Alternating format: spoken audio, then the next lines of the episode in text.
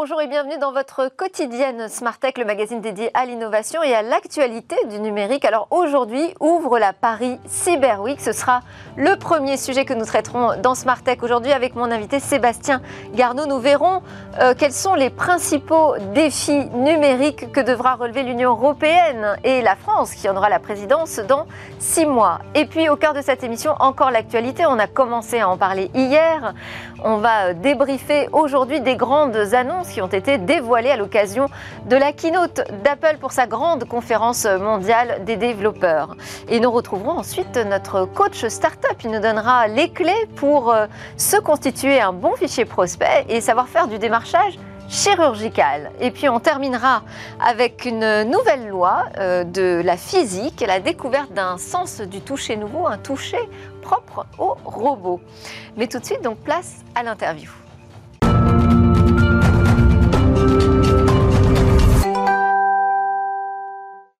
Bonjour Sébastien Garneau. Je rappelle que vous êtes euh, le fondateur de l'agence de communication euh, stratégie numérique Garneau et Associés, également de la Cyber Task Force, qui est un groupe composé à la fois de parlementaires, de hauts fonctionnaires et d'experts de la cyberdéfense et de la cybersécurité. Et puis, vous êtes aussi à l'origine donc de la Paris Cyber Week qui ouvre ses portes euh, aujourd'hui. C'est la troisième édition. Alors déjà, première question, puisque la semaine dernière, nous avons reçu Guillaume Tissier pour parler euh, du Virtual FIC, donc le Forum international sur la cybersécurité en version 100% euh, virtuelle la semaine dernière. Comment vous vous distinguez déjà des événements qui traitent de la cybersécurité en France? Oui, bah, et en Europe. Euh, nous, on s'occupe de la décision, et notamment de la décision politique et de la politique publique. C'est ça notre identité au niveau français, bien sûr, mais surtout européen. donc, si je devais définir euh, Paris Cyber Week, je dirais que c'est le forum, c'est même un sommet des décideurs européens euh, à très haut niveau, que ce soit les ministres, les, directeurs généraux ou encore les députés, parce que c'est un axe assez fort, on est très parlementaire chez nous. Alors, effectivement, j'ai noté quelques euh, décideurs du monde politique, euh, scientifique et économique. Hein. ça regroupe euh, vraiment les trois composantes qui seront présentes. Il y aura la commissaire européenne à l'innovation, la recherche et la culture jeunesse, Mariana Gabriel, le ministre de l'entrepreneuriat des technologies de l'information d'Estonie. on va beaucoup parler donc de souveraineté numérique, j'imagine pas seulement de cybersécurité. Exactement. En fait, oui, on a la joie de recevoir la commissaire pour une troisième fois. Euh, ce qui est important, ce qui montre l'intérêt euh, de la Commission européenne pour ce qu'on fait, euh, le ministre estonien, mais aussi Florence Parly, Jean-Yves Le Drian. Et, effectivement, nous, la cybersécurité, c'est finalement notre porte d'entrée pour arriver dans l'insertion de la tech dans notre vie de tous les jours. C'est d'ailleurs ce que vous traitez assez régulièrement, Delphine. Et nous, on a une conviction, c'est qu'on pense que la cyber, c'est pas un objectif, c'est un outil, et c'est l'outil de quoi? De la transformation numérique. Donc, bien sûr, on va euh, s'intéresser à tous les sujets d'IA, de données, euh, et puis ensuite euh, de quantique, et, pourquoi pas même d'espace. Alors, on ne va pas dérouler le, programme de la Paris Cyber Week. Hein. il y a votre site internet qui fait ça très bien. mais quels sont les principaux défis que vous voyez pour les mois et les années à venir au niveau de l'Union européenne? Alors clairement, la question de la souveraineté numérique ou de la souveraineté technologique, parce que déjà il y a débat. Est-ce qu'on est sur une souveraineté euh, type étatique ou est-ce qu'on parle juste de la technologie? Euh, Et c'est typiquement ce sur quoi euh, le ministre lituanien et le ministre estonien viennent s'exprimer chez nous, parce que, bah, parce que la ligne n'est pas claire entre les États européens. ça, c'est un premier grand défi, c'est se mettre d'accord sur finalement notre vision de notre indépendance, de notre autonomie. Puis peut-être. même sur, euh, si, on prend chacun des points, souveraineté euh, numérique ou souveraineté technologique, on n'est pas forcément tous d'accord sur ce que ça veut dire la souveraineté technologique. Déjà chez nous, en France. Et en Europe, encore plus. Donc effectivement, euh, la question de la définition, c'est la base. et c'est pour ça d'ailleurs qu'on est un forum de discussion de décideurs et qu'on réunit toutes les parties prenantes. C'est que cette définition, elle est forcément pas celle du politique, de l'académique ou de l'économique. Elle sera forcément un compromis de tout ça. Et puis il y a un deuxième sujet qui, est important pour nous euh, cette année, euh, c'est d'articuler transition énergétique, transition climatique et transition numérique. Aujourd'hui, on voit qu'elles sont opposées. Je pense notamment à la 5G. Euh, mais c'est les deux grands. Tout le monde ne dit pas qu'elles sont opposées. Hein. Tout le monde ne le dit pas. Je, si vous posez la question aux opérateurs, ils vont vous dire que c'est absolument compatible, au contraire. Eh ben, c'est ce que je crois aussi. Et c'est surtout, on n'a pas le choix. Ce sont les deux grands mouvements du 21e siècle. Et donc, si on, les oppose, les autres avanceront sans, nous. Donc, du coup, posons-nous, discutons, échangeons, échangeons, des arguments. Et à partir de là, probablement, on trouvera la bonne voie. C'est ce qu'on essaie de contribuer à faire chez, chez Paris Cyber Week. Alors, j'ai noté aussi la participation américaine. On aura donc euh, le docteur David Mussington de l'agence de cybersécurité US, euh, donc euh, la CISA. Sur quoi portera son intervention? Bah, la souveraineté, lui aussi, mais vu d'un point de vue américain, justement. Et c'est ça qui est intéressant dans ce forum, et c'est là où on peut peut-être même dire qu'il est mondial. c'est que c'est le point de contact avec nos, nos, partenaires. Et les Américains, eux, quelle est leur vision du sujet? Elle est euh, dans une vision intégrée occidentale. Euh, la question qui se pose, et c'est d'ailleurs euh, celle sur laquelle il intervient, c'est est-ce que l'Union européenne doit trouver sa propre voie ou est-ce que c'est une voie plutôt américaine? Là, c'est plus moi qui, qui réponds. parce que j'ai reçu David Bavrez vendredi dernier, qui vit à Hong Kong et qui lui est convaincu que nos alliés ne sont pas forcément naturellement les Américains, que demain, ce, peuvent être aussi les Chinois.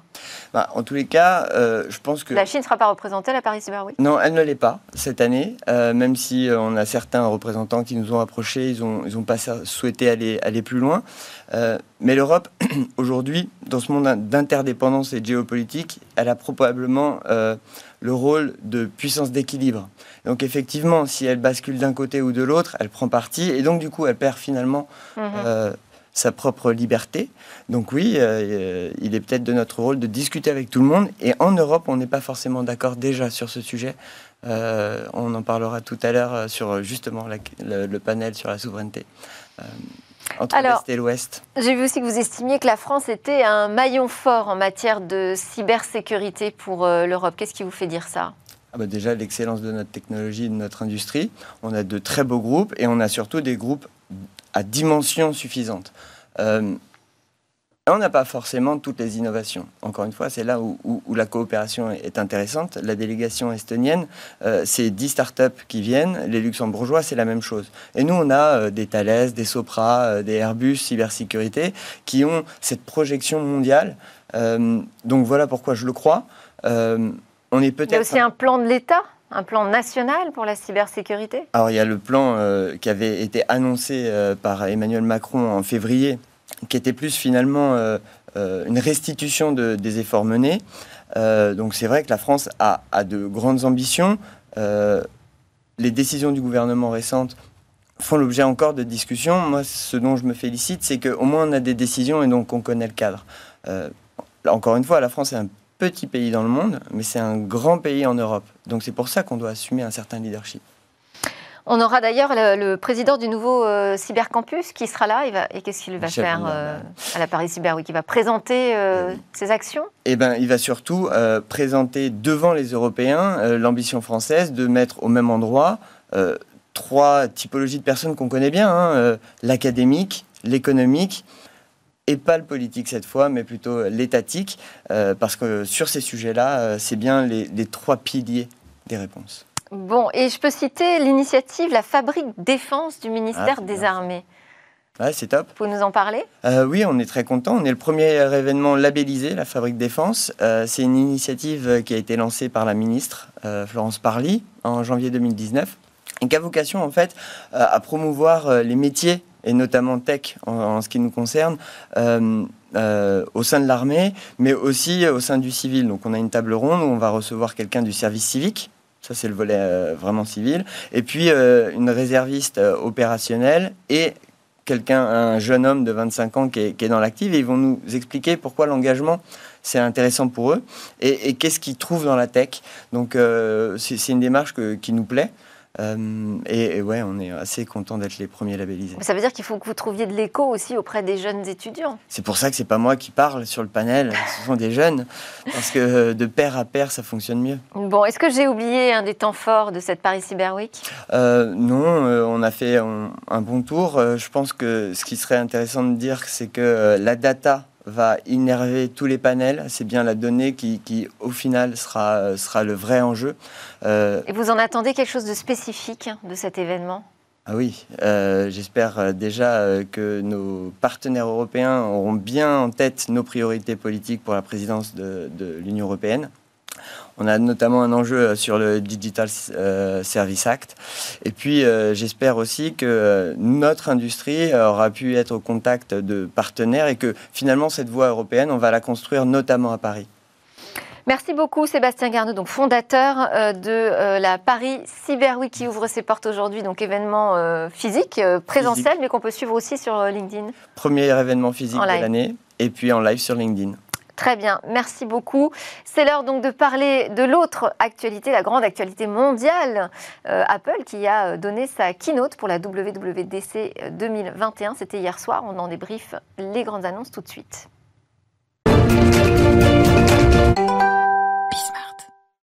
Alors, le débrief des grandes annonces dévoilées lors de la keynote Apple d'hier soir, euh, c'était la WWDC, la conférence mondiale des développeurs organisée par Apple chaque année.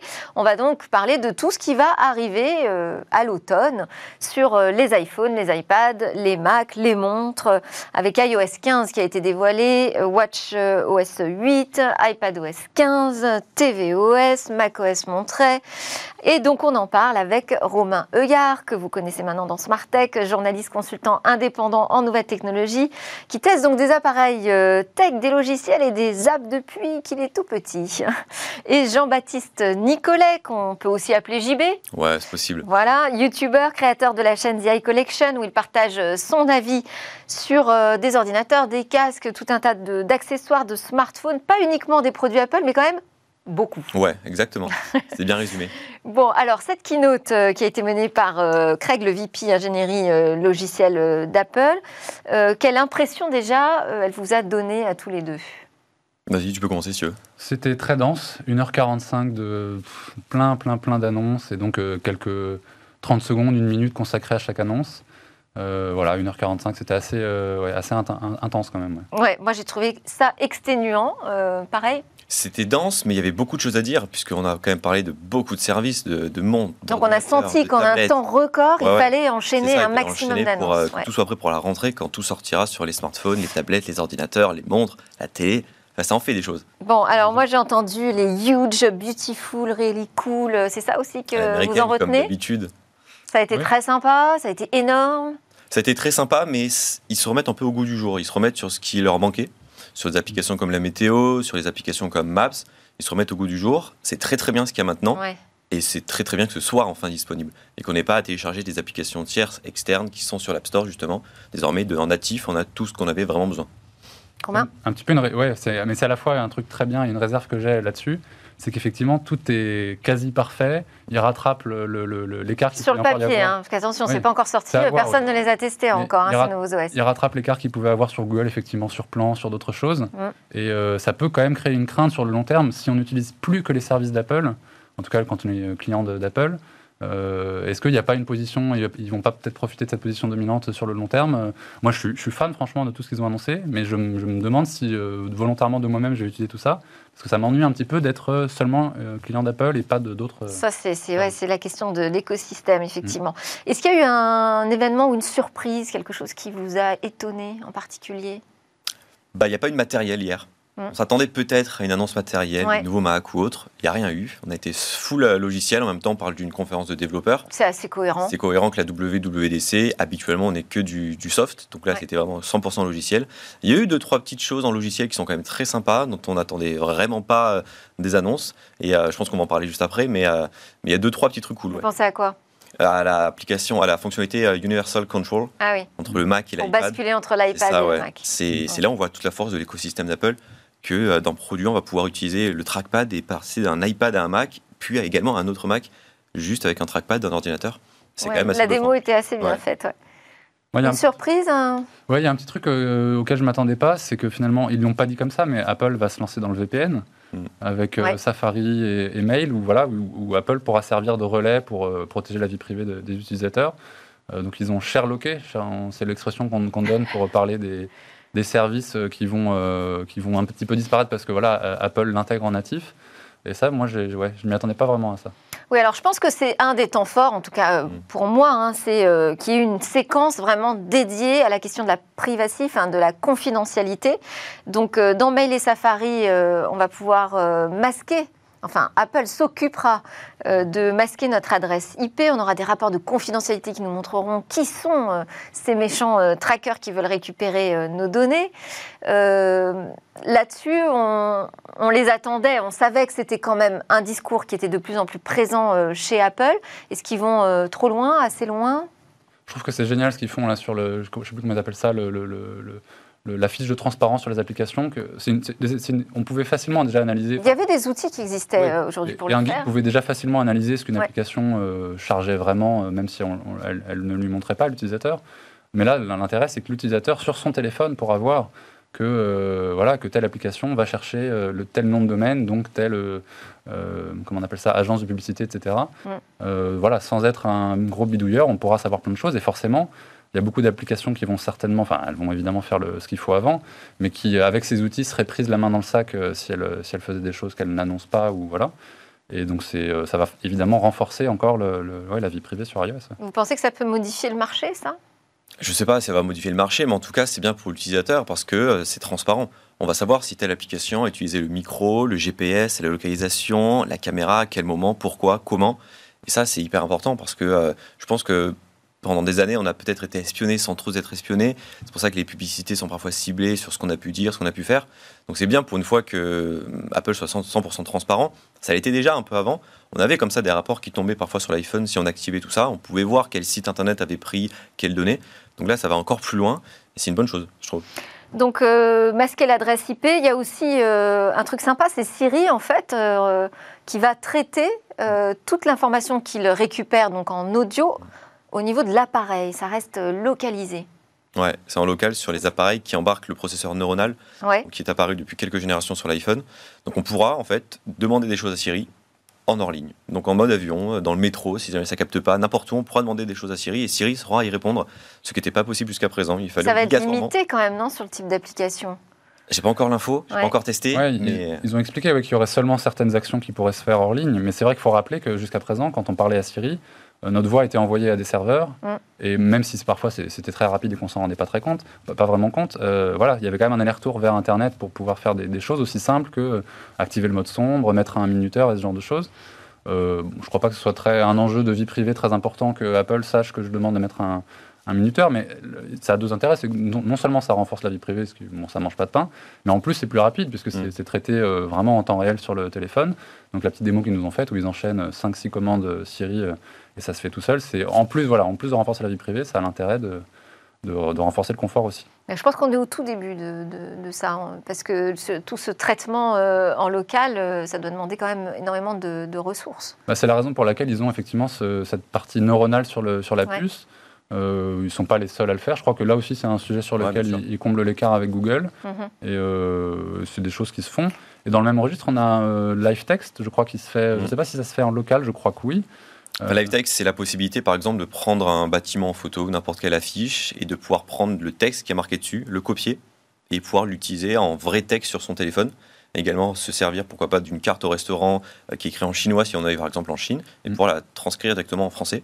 Donc ça, c'est hyper important, c'est hyper intéressant. Ça existait encore une fois déjà sur d'autres applications, avec Google et d'autres euh, d'autres concurrents. C'est enfin disponible chez Apple en natif, et ça a l'air de très bien marcher, de ce qu'on a pu voir hier dans la conférence, à tester encore une fois pas encore eu le temps de tester, mais, euh, mais ça sortira. Et le, le, iCloud Plus, vous en avez pensé quoi? Donc là, c'est une version euh, plus d'iCloud enrichie, on va dire, avec euh, là aussi chiffrement sur les surfs, mm.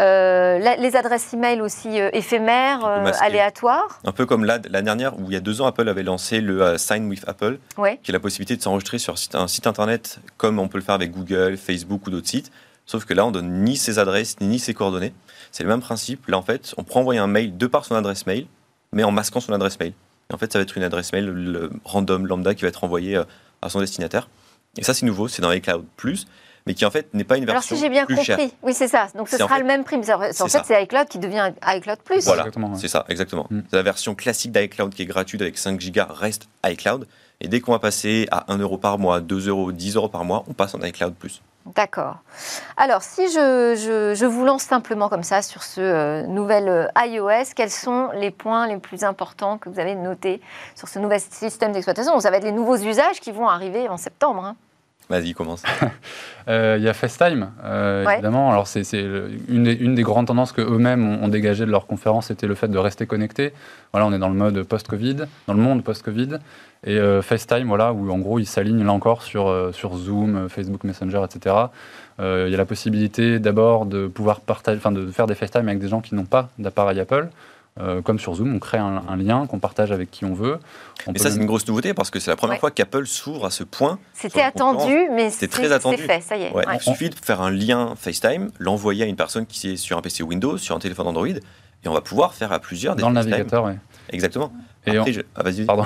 On, s'attendait à ce qu'on espérait que iMessage euh, lui s'ouvre et, débarque enfin sur Android et autres. Ça, c'est pas le cas, mais bon, il y a un petit début avec FaceTime, c'est toujours, c'est toujours ça de prix, avec euh, le mode portrait, un petit peu aussi comme chez Zoom mm. et d'autres, et la fonction SharePlay, euh, qui est quand même hyper cool.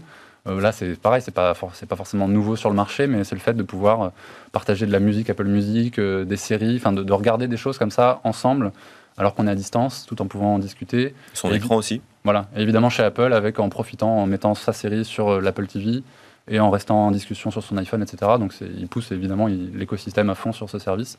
Je trouve ça assez bien fait. Hmm. JB, vous vouliez dire quelque chose Non, non, c'était le même principe. Pour, euh, euh, moi, j'ai bien aimé aussi la fonctionnalité Focus. Hmm. Ouais.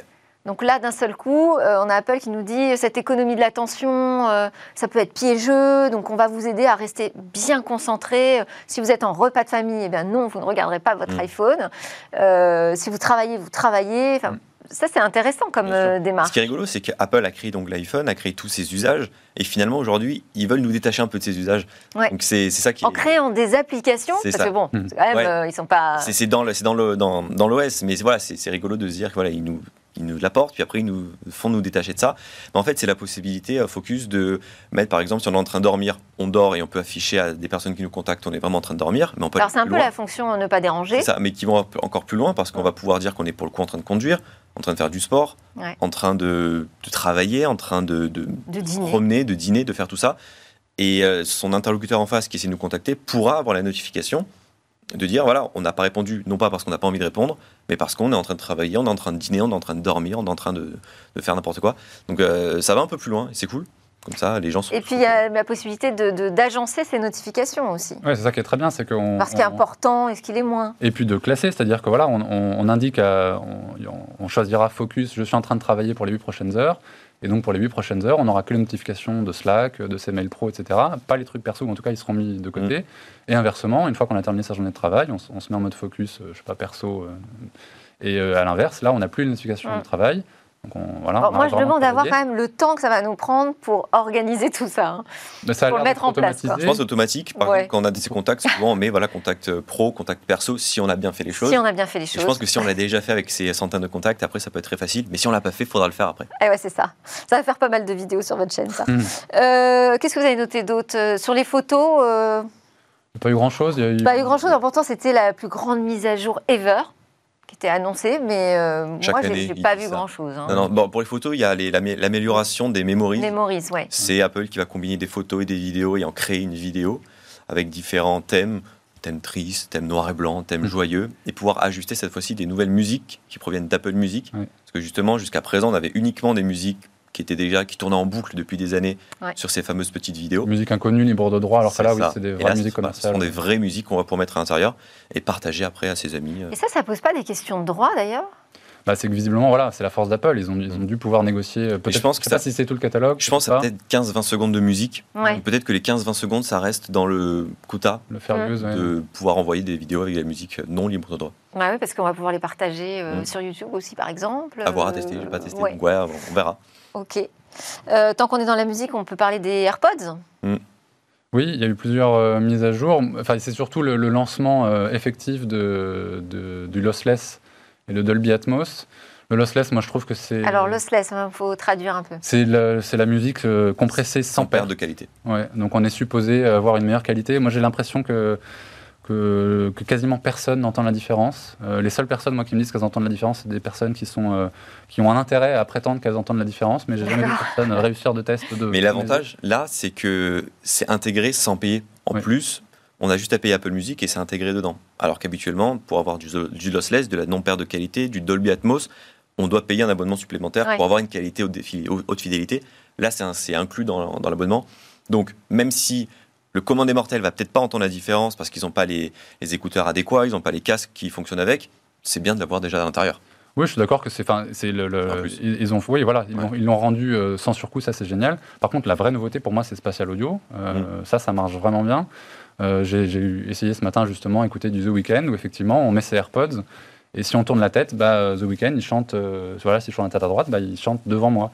Ça, c'est plutôt sympa. Et puis surtout, euh, sur son home cinéma, si on a la chance voilà, d'avoir plusieurs enceintes sur son home cinéma 5 points, etc., il y a des, albums qui sont bien mixés et où il y a vraiment un, effet concert, où vraiment le chanteur est devant, éventuellement les chœurs sont à l'arrière. Et ça, je trouve ça, je trouve ça cool pour le coup. Ouais, carrément. Et pour rebondir sur les AirPods, ils ont annoncé une petite nouveauté qui va être pratique pour ceux qui ont des problèmes d'audition.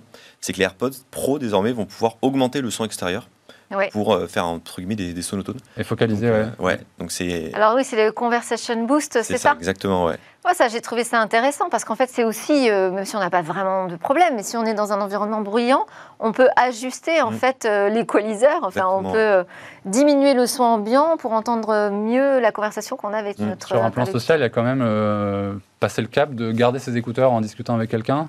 Ça se voit de plus en plus justement avec les AirPods, mais là, vraiment, tout en discutant, je trouve ça un petit peu peut-être un, cap à passer.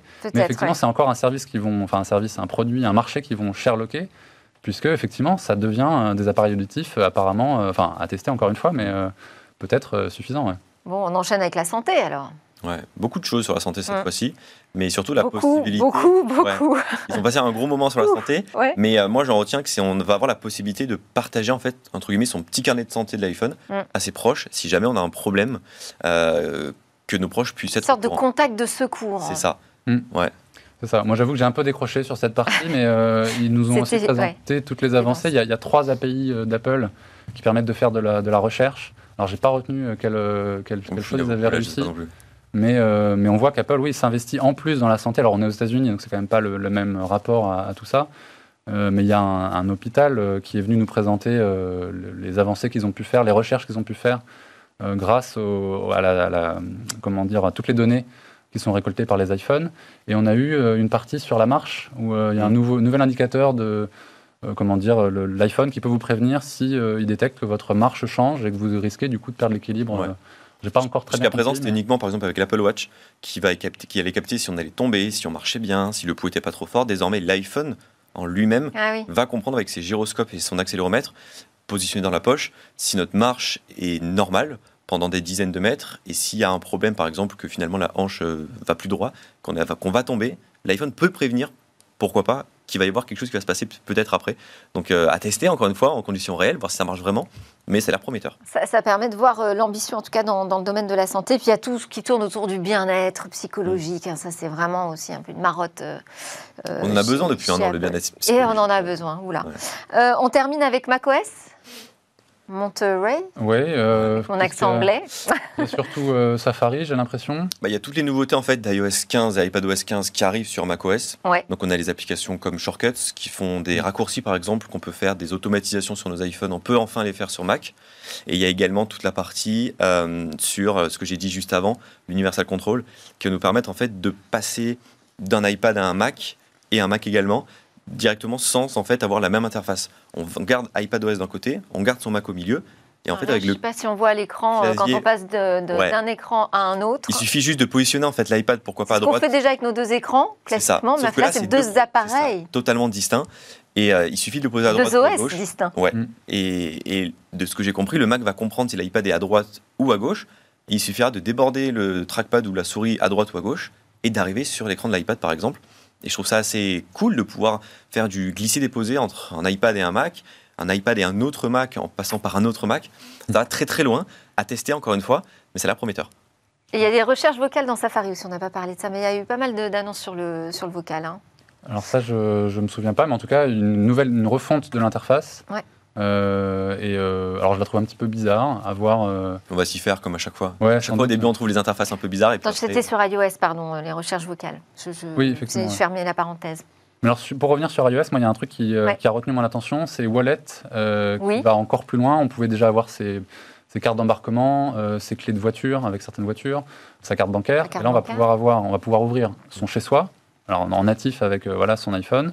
On va pouvoir ouvrir sa chambre d'hôtel avec l'avantage qu'on pourra avoir la clé qui arrive sur son téléphone sans passer par la réception. Dans certains hôtels, c'est quand on est en train de travailler, on n'a pas forcément envie de passer 15 minutes à la réception juste pour ça. Euh, et, le permis de conduire. Et le permis de conduire. donc les pièces d'identité. Alors, je pense pas que ça arrive encore en France. C'est une identité numérique là aussi euh, qui va être constituée mm. euh, dans, les appareils mm. d'Apple. Le, portefeuille virtuel s'étoffe et le vrai se, vide. Et moi, je suis. et là, il y aura sans doute des débats en Europe sur ce sujet. Merci beaucoup euh, à tous les deux pour ce débrief des grandes annonces qui ont été euh, dévoilées par Apple hier soir. Romain Yard, journaliste euh, et indépendant, consultant indépendant pardon, en nouvelles technologies, et Jean-Baptiste JB Nicolet, youtubeur, créateur de la chaîne The Eye Collection. Alors juste après la pause, on a rendez-vous avec le coach Startup pour parler de démarchage chirurgical.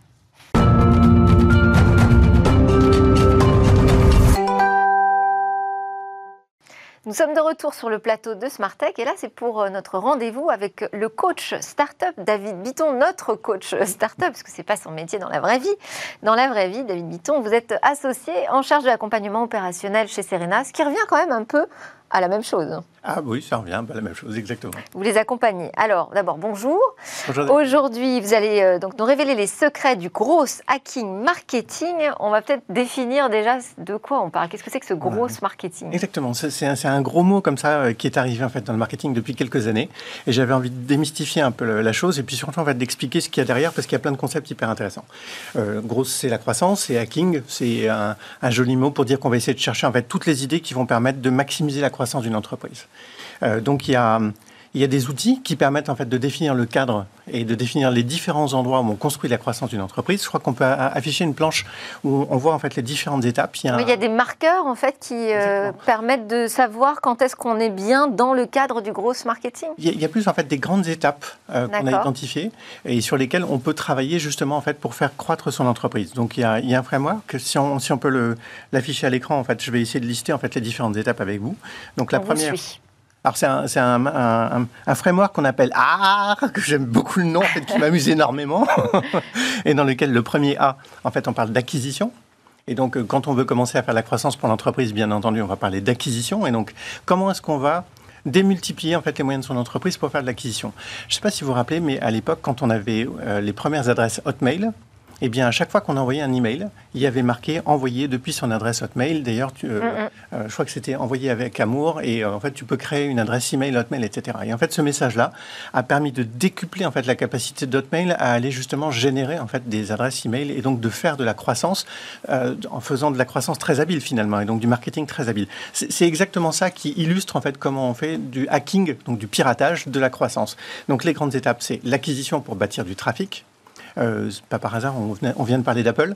Euh, il y a marqué à chaque fois qu'on envoie un message, c'est envoyé depuis mon iPhone. C'est vrai. Eh bien, ça contribue aussi en fait à faire la promotion des iPhones, des iPads, etc. Et donc ça, ça contribue à faire ce qu'on appelle le gros hacking. Donc l'acquisition, c'est le premier en fait euh, élément sur lequel on peut essayer de multiplier en fait les, les manières habiles, en tout cas, de, de, faire la promotion de sa marque. Ensuite, il y a l'activation. Ce sont les grandes étapes donc en fait de comment est-ce qu'on construit un, ce qu'on appelle un funnel. Et voilà, on arrive au deuxième A. Voilà, le deuxième A qui est l'activation. On a fait venir des gens sur le site. Et en fait, quand ils sont là, qu'est-ce qu'on fait pour les retenir? Ou qu'est-ce qu'on fait? Bien entendu, ils vont pas tous acheter quelque chose. Ça, c'est le, ce dont on rêve, c'est-à-dire effectivement d'avoir un produit que tout le monde a envie d'acheter. La réalité, c'est qu'un processus d'achat, ça dure un certain temps. Et donc, l'activation, c'est une fois qu'on a une centaine de visiteurs qui viennent sur le site, eh ben, je vais en avoir peut-être un qui va acheter. Mais qu'est-ce que je fais en fait des 99 autres? Ah Et qu'est-ce que je peux faire justement en fait pour qu'ils se souviennent de nous et en fait qu'ils nous gardent un peu à l'esprit? Donc souvent, euh, quand vous allez sur des sites, on va vous demander en fait votre email, on va vous proposer de vous inscrire à la newsletter, on va vous proposer de télécharger en fait ce qu'on appelle un livre blanc ou de télécharger des contenus. Pour ça, à chaque fois, on va donner ses coordonnées, un téléphone portable, un email, ses coordonnées. Ce qui va permettre en fait à l'entreprise de créer un fichier de prospection Et là, on va passer à, la deuxième partie, qui est vraiment en fait comment on les fait revenir, comment on les garde en fait dans l'écosystème en fait de son entreprise. Et ça s'applique tant aux prospects en fait qu'aux clients finalement ces deux méthodologies, parce que les prospects, on va avoir envie de leur faire euh, de la présence à l'esprit pour leur donner de l'information pour euh, les faire grandir en fait sur un thème donné, pardon, et ce qui va les permettre ensuite d'avoir envie d'acheter votre produit plutôt que de l'acheter ailleurs, puisqu'en fait nous on a contribué effectivement à, faire euh, évoluer en fait dans son processus d'achat. Euh, donc on fait ça pour des prospects, mais on peut faire ça pour des clients pour qu'ils aient toujours envie effectivement de pour les fidéliser. Exactement. À partir de là, quand on a des clients qui sont contents, quand on a des prospects qui sont contents, et eh bien finalement il y a le, le deuxième R qui est la recommandation. Et ça, c'est l'un des sujets en fait qui est assez absolument essentiel. C'est un client content, c'est quand même votre meilleur ambassadeur. Donc lui, effectivement, s'il parle de votre produit, bah, c'est bien mieux que si vous le faites vous-même. Donc faire que nos clients, nos prospects en fait aient envie en fait de parler de la solution et puissent parrainer puissent parler en fait à d'autres. Donc ça évoque des choses qu'on a tous connues en fait avec des produits. Voilà, c'est vraiment ce même processus-là qui définit vraiment comment on crée du chiffre d'affaires dans son entreprise et puis comment on peut développer à chaque étape et comment on peut enrichir ça.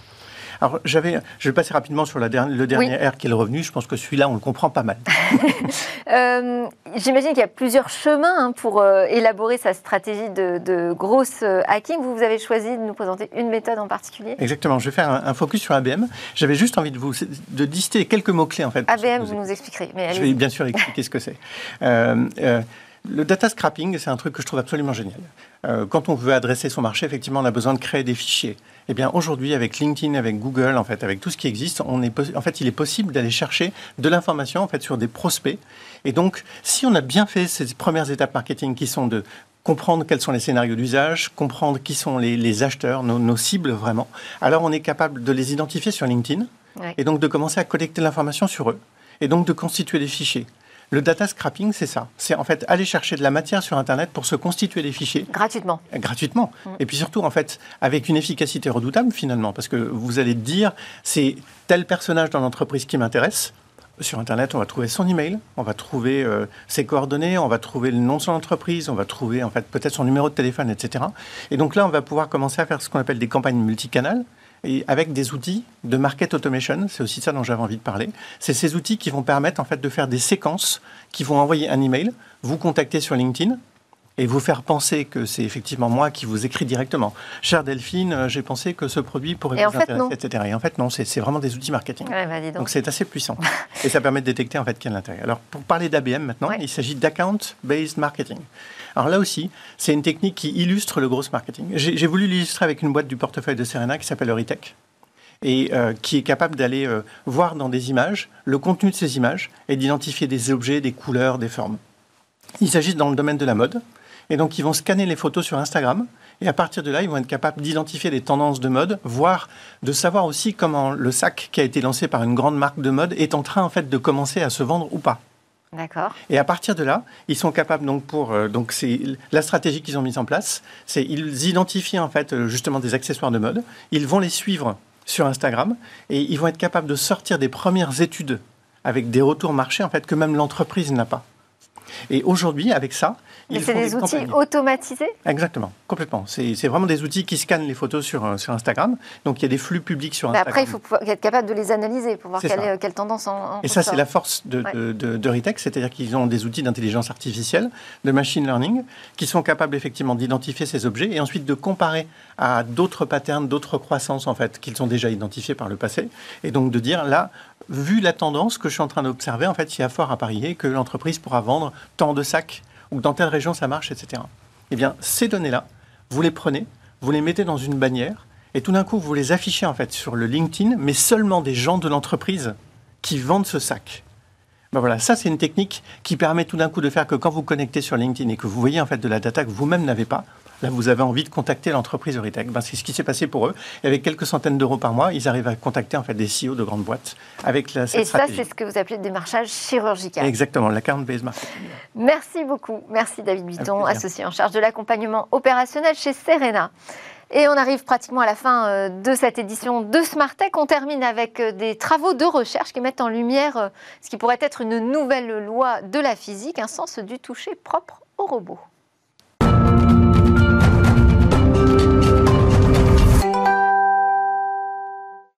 Chaque jour, Cécilia Sévry partage avec nous euh, ses trouvailles parmi les innovations qui façonnent notre futur. Bonjour Cécilia. Bonjour Aujourd'hui, donc vous allez nous parler d'un nouveau sens du toucher robotique. Oui, et je vous propose même, vous l'avez dit en introduction, carrément de découvrir une nouvelle loi de la physique. Euh, elle décrit un nouveau sens, celui euh, du toucher de la friction, c'est-à-dire que celui du contact avec la friction, mais pas chez nous, chez les robots, vous l'avez précisé, parce qu'il est difficile aujourd'hui euh, de réaliser euh, un toucher en robotique euh, qui va être complètement semblable à celui des humains. Technologiquement, on n'est pas encore capable de retranscrire ce que nous, on va ressentir naturellement. Alors il a fallu inventer un sens, inventer une solution pour ça. Et alors comment? Alors, Des chercheurs de l'Université de Caroline du Nord se sont attelés à modéliser ce contact avec un objet. Ils se sont concentrés sur ce qu'on appelle la friction lubrifiée élasto-hydrodynamique ou EHD. Autrement dit, l'interaction de deux surfaces solides entre lesquelles on va avoir un fluide. Cette friction, elle est très importante parce que c'est elle qui va euh, nous permettre de ne pas laisser euh, glisser entre deux doigts euh, un objet dans toutes les situations, en fait, pas forcément avec un liquide au milieu, mais en situation d'humidité également. Donc, dans la vie de tous les jours, par exemple, euh, il s'agit du frottement quand on va se laver les mains. Et puis, demain, euh, ce sera la main d'un robot qui attrape un pot d'huile d'olive ou alors qui va utiliser un scalpel dans le corps d'un être humain pour une opération de télémédecine. Le problème, c'est que tenir compte comme ça de ces frottements hydrodynamiques, c'est extrêmement difficile lors du développement du robot, euh, quand on va lui donner ses capacités, qu'on va écrire en ligne de code ses capacités. Alors l'équipe a réussi pour ça à modéliser ce frottement. Elle a monté un système d'équations qui a permis d'établir un nouveau euh, principe physique, il tient compte de toutes ces forces qui sont mises en œuvre à ce moment-là du frottement élasto-hydrodynamique, la géométrie, l'élasticité, euh, les propriétés euh, du fluide, la forme, la rugosité. Et ces équations, elles permettent de calculer le couplage multiphysique, hein, en fait, entre la forme solide et les réactions du fluide entre elles en fonction de la matière. Comment va réagir le fluide et comment va réagir l'autre matière en face. Et grâce à toutes ces équations, l'équipe est finalement parvenue à modéliser tous les types de frottements lubrifiés électro-hydrodynamiques. Est-ce que ces, modèles ont été testés? Oui, ils ont été testés. En fait, les modèles, ils peuvent euh, aller des surfaces légèrement surélevées, euh, comme celle sur l'empreinte des doigts, euh, au rainure de la surface d'un outil robotique. Donc, on a testé les deux face à face. On a mesuré la friction lubrifiée sur un doigt robotique bio-inspiré et sur un doigt humain. Et les résultats sont concordants, ce qui veut dire qu'on a réussi par des calculs à recréer le comportement qui correspond à un frottement EHD naturel. Et euh, comment faire pour que cette modélisation puisse être matérialisée? Alors en fait, une fois qu'on sait le modéliser, on va pouvoir préparer le robot, lui apprendre comment ça va se passer. Pour saisir un objet, par exemple, il faut sentir si celui-ci est mou, euh, reconnaître sa viscosité, sa taille. Le robot avec ce cette modélisation, saura le faire intuitivement lui aussi. Merci beaucoup, Cécilia Sévry. Merci à tous de nous avoir suivis. Euh, on a parlé euh, de la Paris Cyber Week et aussi euh, de la conférence Apple. C'était les grosses actus aujourd'hui dans Smart Tech. Je vous dis à suivre le lab d'abord avec les entreprises du numérique qui viennent pitcher chez nous. Et moi, je vous dis à demain pour de nouvelles discussions sur la tech.